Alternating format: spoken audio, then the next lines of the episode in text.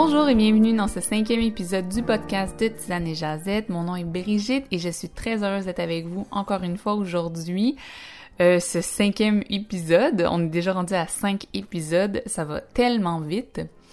Et euh, juste un petit rappel pour vous dire que l'épisode est disponible sur Apple Podcast, il est disponible sur le blog de Tisane et Jazette et également sur YouTube. N'hésitez pas à partager euh, avec votre entourage si vous pensez que le contenu peut intéresser Donc, euh, aujourd'hui, j'ai quelques messages avant de passer euh, sur le sujet euh, principal comme d'habitude. le mois de juillet, pour moi, qu'est-ce que ça annonce? C'est une retraite de méditation silencieuse que je vais faire au centre Vipassana. Je sais pas si vous connaissez, euh, c'est un centre de méditation qui font euh, des retraites un peu partout dans le monde. Et il y a un centre justement à Chiba qui est pas trop loin de chez moi. Et je m'en vais là. Pendant dix jours, euh, je vais faire une retraite de méditation silencieuse pendant dix jours, donc pas le droit de parler, pas le droit de lire, pas le droit d'écrire, pas de téléphone, pas d'ordinateur, donc euh, voilà. Je vous dirais euh, que je suis anxieuse, ça se sent un petit peu dans ma voix. Je suis un petit peu anxieuse, mais euh, depuis deux, trois jours, j'ai commencé, on dirait, mentalement à me préparer à ça. Puis j'ai un petit peu moins peur, j'ai, je suis un petit peu moins anxieuse par rapport à ça. Je pense que ça va bien aller parce que dernièrement, j'ai commencé à me pratiquer à être plus en silence et plus faire des trucs euh, par moi-même. Euh, en fait, en, en voulant dire pas des trucs par moi-même, mais dans le sens faire des faire rien. Depuis deux jours, j'essaye euh, d'être un petit peu plus consciente de mes gestes au quotidien, d'être plus présente euh, dans ce que je fais et essayer d'être un peu moins distraite par mon entourage ou simplement euh, me distraire avec soit le téléphone ou euh, internet ou avec des jeux ou avec un livre. Donc vraiment quand je fais une activité, j'essaie d'être 100% dedans. Je pense que c'est vraiment mm, et c'était pas voulu en fait. J'ai, commencé à faire ça par moi-même il y a deux jours, puis euh, on dirait que ça m'a aidé à diminuer mon anxiété par rapport à l'expérience que je vais vivre euh, à Vipassana. Donc, Vipassana, euh, c'est dix jours, comme je disais, de méditation et c'est en silence pendant dix jours avec rien. Et euh, je sais que ça me rend inconfortable, mais pourquoi j'ai décidé de faire l'aventure, euh, c'est parce que euh, euh, je trouve, j'ai entendu des bons commentaires de un, et de deux, je pense que ça fait une bonne expérience. Euh, ça va me sortir de ma zone de confort euh, parce que j'adore parler, c'est pas pour rien que j'ai un podcast. et donc ça va me sortir de ma zone de confort, mais je pense aussi sincèrement que tout ce qui nous sort de notre zone de confort nous aide vraiment euh, à grandir. On peut apprendre de ces situations-là. Donc, euh, c'est pour ça que j'ai hâte, même si je suis un petit peu craintive de cette situation-là. Inquiétez-vous pas, je vais vous parler de mon expérience au complet parce que j'ai pas le droit de prendre de photos, de vidéos, rien là-bas et ni d'écrire. Donc je vais essayer de me rappeler le plus possible. J'ai une mémoire de poisson, donc euh, je vais faire mon possible pour me rappeler de tout et euh, je vais enregistrer un épisode de podcast justement sur cette euh, retraite de méditation-là et vous faire part de mon expérience. Si vous avez déjà fait euh, Vipassana, laissez-moi savoir. si vous avez des petits mots pour me rassurer avant que je me lance là-dedans, je commence le 10 juillet. Donc voilà. Si vous avez des mots d'encouragement, c'est le temps maintenant ou jamais. Deuxième chose que j'aimerais discuter aujourd'hui, c'est j'aimerais vous parler d'authenticité. Euh, la semaine dernière sur euh, les réseaux sociaux, sur Instagram, sur Facebook, j'ai parlé un petit peu d'authenticité. Pourquoi j'ai commencé à parler d'authenticité sur mon Instagram euh, la semaine dernière? En fait, c'est que j'ai écouté un podcast qui s'intitule Les bulles nomades et Florie, l'animatrice, elle parlait d'authenticité. En fait, c'était le sujet de, de, son épisode. Et euh, c'est vraiment venu me chercher, en fait, le message qu'elle essayait de passer par rapport à l'authenticité. Ce qui m'est resté en tête de cet épisode des bulles nomades, c'est quand Florie a dit euh, il ne faut pas s'adapter à son public, mais il faut essayer de créer le public qui nous ressemble. Donc, elle a sûrement pas utilisé les mêmes mots que je viens d'utiliser, mais l'idée était la même, en voulant dire que si on a un blog, un podcast, un YouTube, peu importe la plateforme sur laquelle vous travaillez, elle, elle est auteur et euh, en fait, essayer de, quand on a quelque chose euh, à transmettre, un message, on a des choses à partager, souvent on essaie de s'adapter au public, mais en fait, ça devrait être le contraire. C'est on devrait offrir quelque chose. Donc, c'est de la part, de par l'idée d'authenticité, de rester soi-même. Et euh, en créant cette chose, là, les gens vont venir euh, s'intéresser au contenu. Donc, en voulant dire que euh, le public va nous ressembler parce que ça va être des gens qui sont intéressés au même sujet que nous. Et j'en viens à euh, au sujet d'aujourd'hui justement. Puis mon but quand j'ai commencé Tisane et Jazette, c'était pas seulement, euh, oui, c'était de partager avec les gens, c'est vraiment mon but principal, de partager avec les gens euh, mes apprentissages et moi aussi de me découvrir là-dedans euh, et d'échanger avec les gens, vraiment de trouver euh, d'autres manières de vivre différemment ou d'autres manières de penser et vraiment euh, essayer de l'adapter à, notre style de vie. Donc c'est vraiment pour ça que j'ai commencé euh, et Jazette. Et il y avait une autre raison. Ça n'a jamais été ma raison c'est une de mes raisons principales, mais ça n'a jamais été la raison première parce que j'ai jamais voulu la mettre de l'avant par peur, simplement par peur.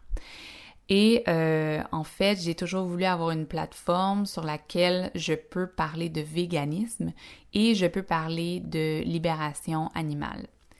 Le véganisme prend une très très grande place dans ma vie.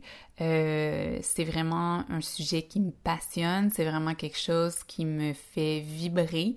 Euh, j'adore parler de véganisme. Les gens qui me connaissent le savent. Je peux en parler pendant des heures et des heures. Il y a tellement de choses à parler sur le véganisme. C'est pas juste de la nourriture.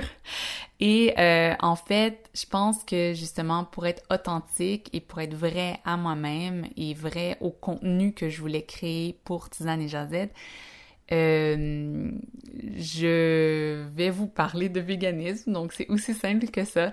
Je sais que même là en ce moment, je m'entends et je me dis, ça a tellement l'air difficile euh, à sortir de ma bouche en fait, c'est parce que je vous en parle euh, avec tout mon cœur et en même temps, je suis très fébrile par rapport à ça parce que je sais comme je disais, que ça peut faire peur.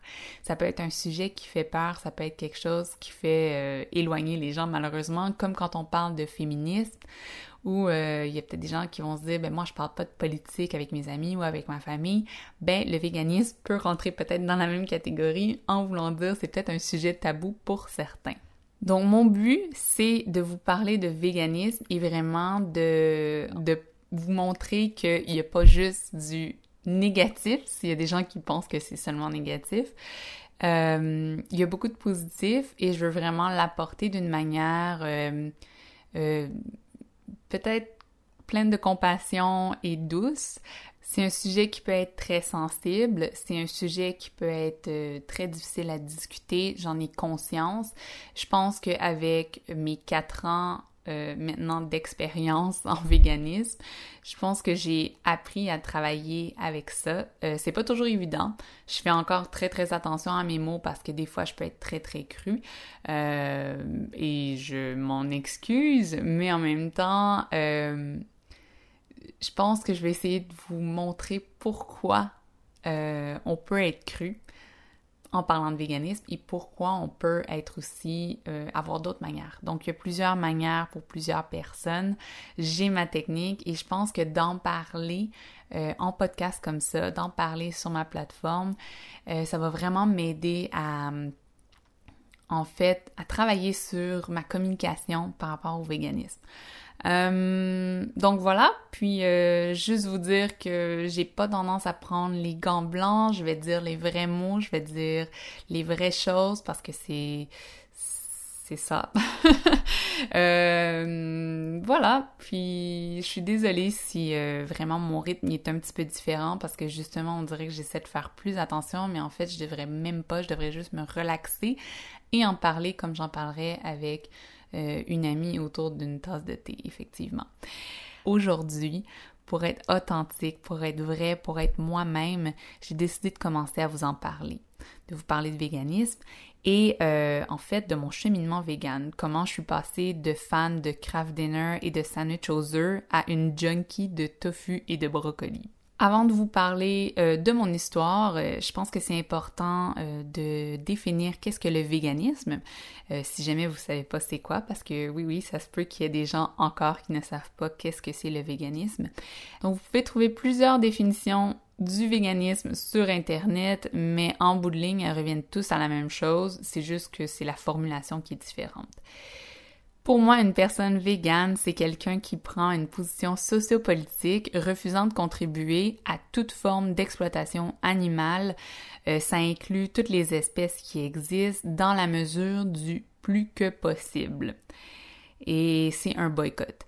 Et je mets l'accent sur euh, le dans la mesure du plus que possible parce que c'est impossible d'être 100% végane dans le monde qu'on vit en ce moment. Ce boycott s'applique à notre alimentation, aux vêtements, aux produits qu'on utilise, aux objets euh, dans la maison, aux objets à l'extérieur, nos activités aussi. Donc, euh, quelqu'un qui est vegan ne va pas aller au zoo, ne va pas euh, aller pêcher, ne va pas faire de l'équitation. donc voilà, ça va avec tout ça. Et si vous voulez avoir plus d'informations, comme je dis, il y a plein d'informations sur Google là-dessus, euh, en français, en anglais ou peu importe euh, la langue que vous voulez. Il y en a vraiment partout.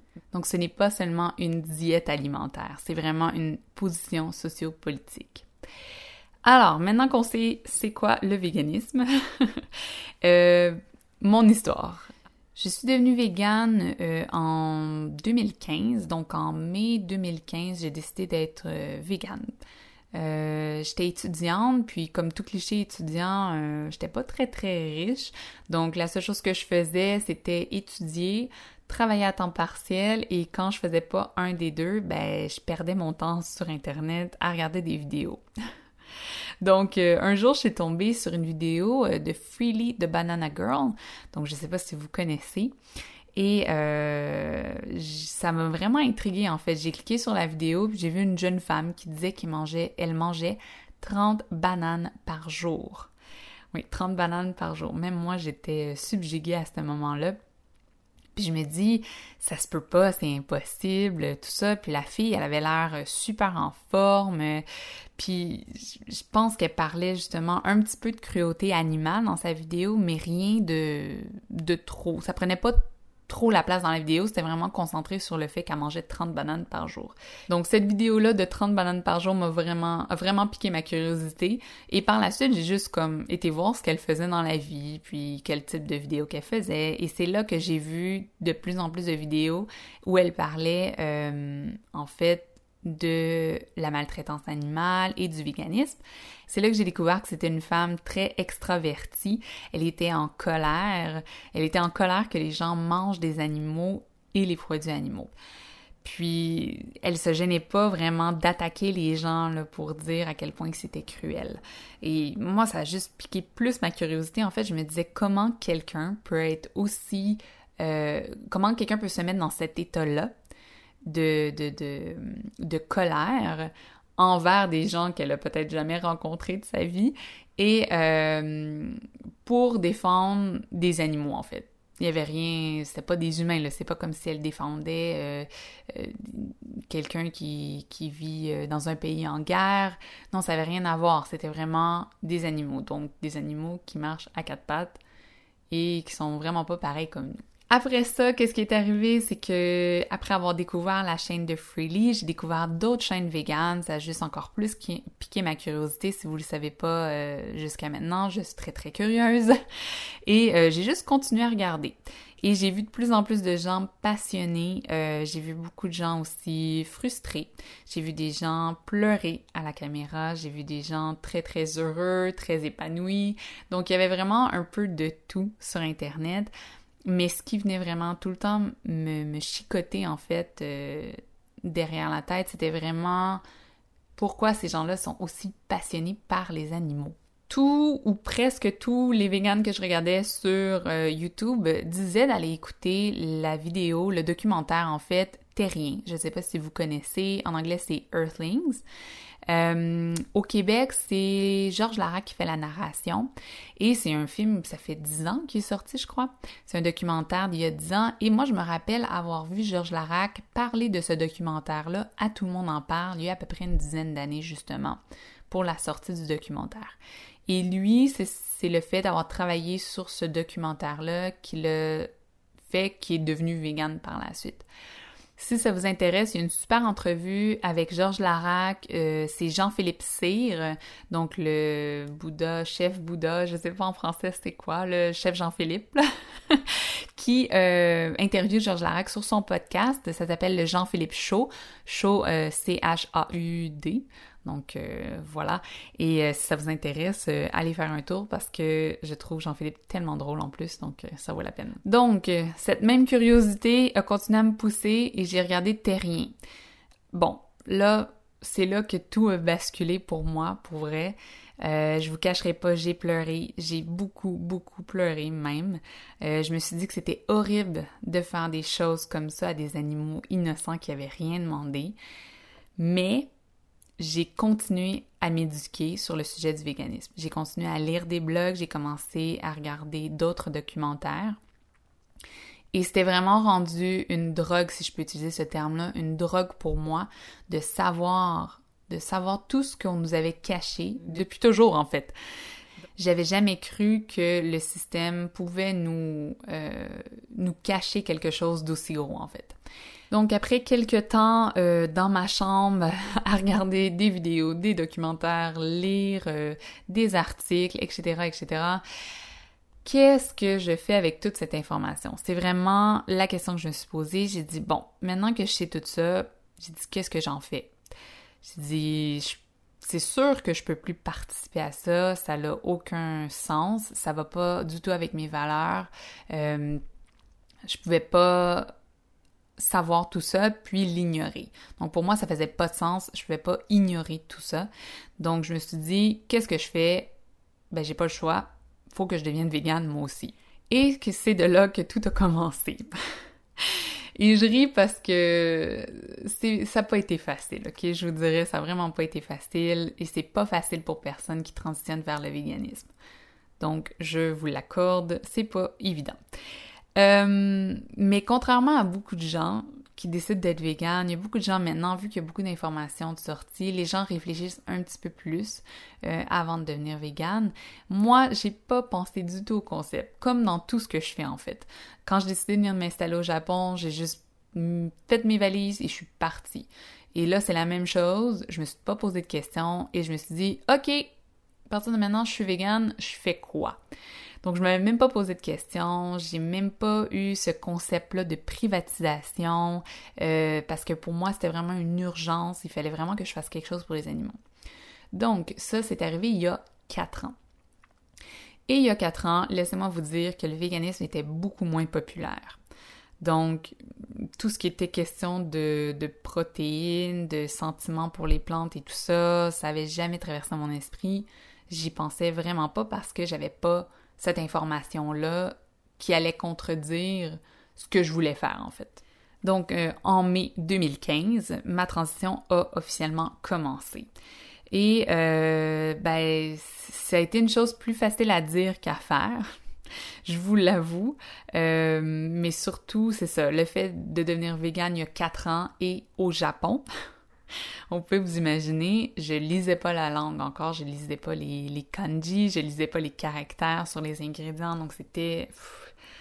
C'était insupportable, c'était vraiment très très difficile. Je me promenais avec mon dictionnaire et je faisais le plus que je pouvais, euh, le mieux que je pouvais. Je pense que c'est le fait aussi de devenir vegan au Japon qui a fait que j'ai été capable de transitionner à mon rythme, dans le sens que je me je me tapais pas trop sur les doigts si je faisais une erreur à cause d'un ingrédient. Parce que même en français, il y a des ingrédients des fois que je suis même pas sûre, puis je m'aperçois que, oh, finalement, c'était pas vegan parce que cet ingrédient-là, il est pas vegan. Tu sais, des trucs qu'on le sait vraiment pas. Comme, je donnerai un exemple, la coloration rouge dans les bonbons ou dans n'importe quel aliment, quand il ajoute de la coloration rouge, ça peut venir euh, d'insectes qui ont été qui ont été broyés en fait. On va utiliser euh, les insectes broyés pour donner la coloration aux aliments. Donc euh, aux, bonbons ou je sais pas j'ai pas d'autres exemples mais dans les bonbons on peut retrouver justement cette coloration là rouge et ça vient ça peut venir d'insectes en fait. Et si on le sait pas, ben on le sait pas, puis voilà, c'est des choses à apprendre, puis c'est pas écrit d'où ça vient exactement. Donc dans cette transition progressive là, euh, je me souviens que j'ai décidé du jour au lendemain euh, à ne plus. Ben j'achetais déjà plus de viande. Ça faisait vraiment un bout parce que je ne savais pas cuisiner la viande. Je n'ai jamais su cuisiner la viande. et je n'ai jamais vraiment aimé ça cuisiner moi-même la viande. Euh, donc j'avais déjà pas de viande, pas de poisson à la maison et j'avais des œufs, mais puis j'avais pas de lait. Donc, tout ce qui était produit, moi je les appelle les produits euh, primaires, euh, donc les produits qui sont euh, évidents, qui viennent d'animaux. Donc, c'était la viande, poisson, œufs, lait. beurre, etc. Oui, ça peut être des produits transformés, mais on sait que c'est évident. Dès qu'on voit le produit, on le sait que ça vient d'un animal. J'en avais plus dans la maison. Il me restait peut-être deux, trois œufs, puis à cette époque-là, justement du jour au lendemain, quand j'ai fait la transition, j'ai décidé de le donner à ma coloc parce que j'habitais en colocation et j'ai dit je vais te donner des œufs euh, et euh, pas trop poser de questions. Puis euh, je suis vraiment chanceuse parce que j'aurais pas su quoi répondre à cette époque-là. En gros, tout ce qui était produit primaire, produit direct, je sais pas comment vous voulez les appeler, dans ma maison, c'était terminé. J'en achetais plus et j'en consommais plus.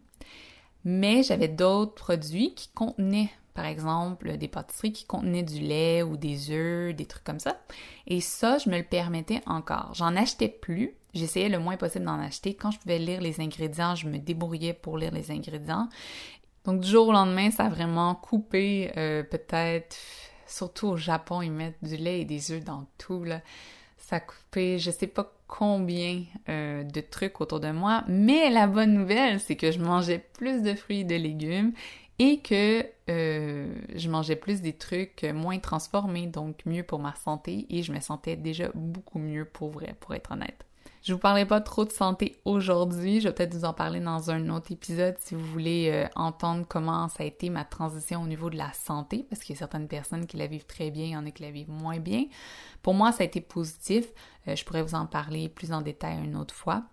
mais donc c'est sûr qu'à la maison, j'avais plus de produits du jour au lendemain, comme je disais. Et à l'extérieur, ça, ça a été un autre chose. C'était totalement euh, bordélique. Euh, mais je me suis dit à l'époque, surtout le premier mois, les deux, trois premiers mois que j'ai commencé à faire la transition, je me suis dit, il faut pas que je me prenne trop la tête au restaurant, surtout au Japon, parce que j'en finirai plus, je vais plus rien manger parce que j'arrivais pas à bien communiquer qu'est-ce que je voulais pas manger. Et j'arrivais pas bien à communiquer, à demander ce qu'il y avait dans les plats en fait. Donc ce qui arrivait souvent, je devais aller euh, au restaurant, si je prenais des pâtes avec mes amis, ben je prenais les pâtes qui avaient pas de viande, donc je savais qu'il y avait pas de viande, mais il pouvait peut-être avoir de la crème dedans. Donc j'avais quand même de la crème, mais pour moi, j'avais mis comme une hiérarchie dans ma tête que ben, s'il n'y a pas de viande, il n'y a pas de poisson, bon, c'est déjà moins pire. Et je vais au restaurant peut-être une fois par mois avec mes amis, donc c'est déjà moins pire. C'était mon raisonnement à l'époque.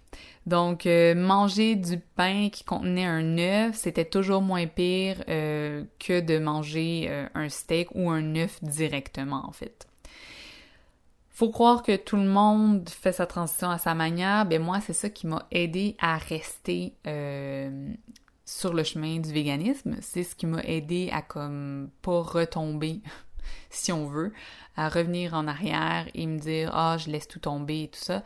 Ça a vraiment été ça le fait de me laisser ce droit-là de comme ben on va dans un restaurant, bon je vais essayer de me débrouiller le plus possible et euh, je vais faire avec. Mais à chaque fois, j'essayais toujours de m'améliorer. À chaque fois que je ressortais au restaurant ou à chaque fois que euh, j'allais à l'épicerie acheter des trucs, je m'améliorais tout le temps. J'essayais toujours de trouver des trucs pour remplacer euh, ce que j'enlevais de mon alimentation. Comme j'ai dit au début de l'épisode, le véganisme, c'est pas seulement la nourriture, c'est sûr que c'est une grande partie, euh, mais tout ce qui est produits, vêtements, etc., là, j'ai commencé aussi à faire attention. J'y porté un peu moins attention au début parce que pour moi, changer mon alimentation, c'était vraiment le plus gros euh, changement que je devais faire maintenant, à ce moment-là, parce que euh, on mange trois fois par jour, donc c'était logique dans ma tête de changer mon alimentation avant. Et après, j'ai été vraiment sur euh, tout ce qui était produits cosmétiques, produits pour la maison, vêtements, etc., etc. Mais comme je vous ai dit un petit peu plus tôt, j'étais étudiante à l'époque, donc j'avais pas beaucoup d'argent. Donc, j'allais pas beaucoup magasiner, j'achetais pas beaucoup de choses, donc il n'y avait pas de chance que je m'achète un nouveau manteau de cuir toutes les fins de semaine. Donc, ça, ça a été euh, la même chose pour les produits. J'ai vraiment fait euh, en transition lentement et je commençais un petit peu à m'inspirer, à aimer le minimalisme. Pas autant que maintenant parce que je l'ai vraiment découvert il y a deux ans, euh, le mot, le minimalisme. Mais avant aussi, je m'intéressais à ça, donc je magasinais déjà un peu moins. Bon, faut prendre en considération que j'avais pas l'argent non plus. et euh, donc, par défaut, je magasinais moins et euh, donc je consommais déjà, consommais déjà moins au niveau des produits. Donc, j'avais moins de chances de consommer des produits qui avaient été, mettons, testés sur des animaux, des trucs comme ça tout le long de cette transition-là, de deux mois, à peu près trois mois, euh, j'ai continué à m'informer. Donc, c'était vraiment important pour moi de continuer à m'informer, de continuer à m'exposer au sujet du véganisme et euh, d'en apprendre plus pour vraiment m'améliorer, en fait, euh, dans, dans ce boycott-là je pense que la connexion avec le véganisme, c'est faite pour moi parce que j'ai vraiment un amour pour les animaux intense, mais depuis que je suis tout petite. Pour vous raconter une petite histoire de mon enfance, euh, j'étais au jardin botanique en sortie avec, euh, avec l'école, au jardin botanique de Montréal. Et euh, je me rappelle, j'étais avec trois de mes amis et on était partis dans un délire. Je sais pas si elle, s'en rappelle, mais moi, je m'en rappelle très clairement.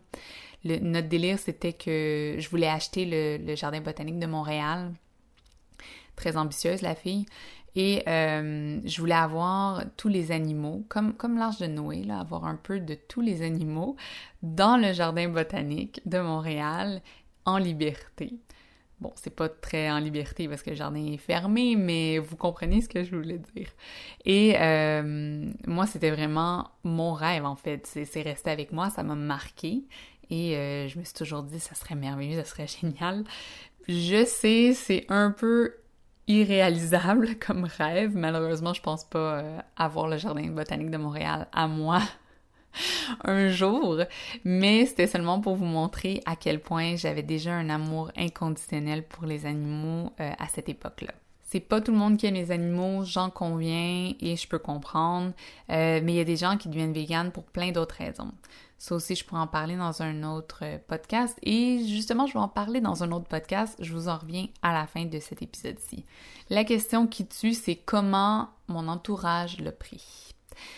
Alors, j'étais... Euh, j'étais pleine de, de, colère, de rage, de, de désespoir, de tristesse en dedans de moi quand j'ai découvert tout ça. Mais j'ai tellement été chanceuse. J'ai dit, mes parents l'ont vraiment, vraiment, vraiment bien pris. Euh, en fait, je pense que même en ce moment, au jour d'aujourd'hui, mon père ne sait même pas que je suis végane. Là, il sait même pas c'est quoi le terme végane, pour être honnête. Donc, ils l'ont quand même très bien pris quand je leur ai annoncé que je devenais végane et que j'allais arrêter de manger des animaux. Euh, je crois que l'important pour eux, mes parents, c'était que je sois en santé, que je sois heureuse. Donc vraiment, quand je leur ai dit que j'allais manger plus de légumes, ben ils, se sont juste dit que ça peut pas te faire de mal, euh, ça peut juste être bon pour toi en fait. Donc, si mes parents vous écoutez ça, là, si maman, papa vous écoutez ça, merci beaucoup, beaucoup de votre compréhension, puis merci de me suivre dans mes trips d'aller essayer des restos véganes avec vous. Ça me touche énormément que vous essayez, vous faites des efforts quand vous êtes avec moi. Merci énormément. Ce qui est pour des amis, j'ai pas eu trop de problèmes non plus, je vous dirais. Euh, en général, euh, j'ai même été surprise. Euh, souvent, c'est mes amis qui, eux, m'approche avec des restaurants encore aujourd'hui, euh, les gens ils disent ah ok on pourrait aller à tel restaurant qui est vegan, euh, qui est pas trop loin, il est à Montréal, etc. Donc les gens, mes amis me font découvrir en fait des restaurants vegan à Montréal parce que bon j'habite pas à Montréal, mais souvent c'est eux qui vont avoir essayé au préalable ou ils vont avoir entendu parler. Donc vraiment j'ai des amis très très compréhensifs aussi. Je sais que des fois je peux être très cru, très direct dans mon euh, encore une fois, j'aime pas le mot discours, mais quand je parle de véganisme, et je les remercie vraiment d'être patients avec moi, puis vraiment euh, d'être compréhensif parce que j'ai l'impression que des fois je suis pas tout le temps compréhensif de mon côté, mais euh, mais j'ai pas d'excuses, j'ai vraiment pas d'excuses, mais je travaille vraiment beaucoup là-dessus, puis j'ai vraiment fait un cheminement énorme depuis quatre ans, j'ai l'impression. Euh, en ce moment, dans ma vie, je suis vraiment dans un, une passe où est-ce que je me sens beaucoup plus à l'aise de communiquer sur le véganisme et beaucoup plus euh, zen, si on peut utiliser le mot zen, très relax dans cette idée-là. Euh, oui, j'ai encore des moments où est-ce que je, je m'expose à cette horreur-là qui se passe dans le monde par rapport aux animaux. Euh, et ça me... C'est sûr que ça vient me chercher. Mais maintenant, je suis plus dans un esprit de... Je vais essayer le plus possible de vivre par l'exemple. C'est pas toujours facile. Euh, mais bon, j'y travaille beaucoup, c'est pour ça que je veux pas trop me prononcer là-dessus. Je travaille énormément là-dessus, donc si vous avez déjà fait face à la Brigitte colérique végane, j'en suis désolée mais dites-vous qu'elle est sur un chemin de, de s'en remettre, si on peut dire comme ça. Je travaille beaucoup là-dessus. Puis euh, je m'aperçois que ça me c'est bénéfique aussi pour moi. C'est pas juste bénéfique pour mon entourage, c'est pas juste bénéfique pour les animaux, mais c'est aussi beaucoup bénéfique pour moi. Et euh, j'en suis très reconnaissante d'avoir fait ce chemin-là euh, jusqu'à maintenant. Donc, ce qui résume à peu près euh, où est-ce que j'en suis aujourd'hui, en fait. Donc, euh, je travaille beaucoup sur mon côté émotionnel. Je suis toujours végane et je suis en très bonne santé. Enfin, c'est ce que je crois parce que mon médecin, c'est ça qu'elle m'a dit la dernière fois que je suis allée la voir. Et euh, c'est beaucoup plus facile pour moi de sortir dans les restaurants qu'il y a quatre ans. ça, c'est vraiment le gros changement de quand j'ai commencé à être végane. Euh, je suis également activiste. Euh, je participe à des démonstrations dans la rue qui se fait deux fois par mois euh, dans ma ville, ici au Japon. Donc voilà, je pense que ça résume assez bien mon cheminement vers le véganisme. J'espère que vous avez apprécié. Moi, je me sens déjà tellement mieux, tellement plus relax. Je pense que ça paraît un petit peu dans ma voix à comparer au début de l'épisode. donc, à partir de maintenant, je vais pouvoir vous parler de véganisme un petit peu plus relax. Inquiétez-vous pas, je vais pas juste vous parler de ça, malgré que c'est un sujet qui me passionne énormément et que je peux en dire vraiment long. Mais il y a plein d'autres sujets que je vais aborder par rapport au véganisme et aussi plein d'autres sujets qui n'ont pas de lien avec le véganisme. Donc j'aimerais vraiment parler de minimalisme, de développement personnel, de spiritualité. J'ai plein d'idées en tête pour les prochains épisodes. En parlant de prochains épisodes, euh, j'ai euh, l'idée de recevoir des gens sur le podcast. Euh, oui, oui. c'est déjà en développement en ce moment. ça va pas être des entrevues parce que je veux vraiment garder l'ambiance du podcast de Tisane et Jazette décontractée. Donc vraiment, oui, je me prépare des questions à poser aux gens que je, que je reçois en fait sur le podcast, mais je veux vraiment que ça reste des discussions en fait. Donc, c'est des gens qui sont spécialisés dans certains sujets ou euh, des gens qui viennent juste nous partager leur expérience sur euh, un sujet quelconque. Donc, il y a des sujets euh, en lien avec le véganisme, bien sûr, mais il va y avoir des sujets aussi en lien avec d'autres choses. Donc, je ne veux pas trop vous en dire maintenant, mais voilà. Donc, il y a déjà des trucs d'enregistrer qui vont être montés et juste vous dire de rester à l'écoute parce que ça va venir très bientôt cet été. Je vais vous laisser là-dessus. Je vais pas vous retenir plus longtemps et on se revoit dans un prochain épisode. Merci d'avoir écouté et à la prochaine.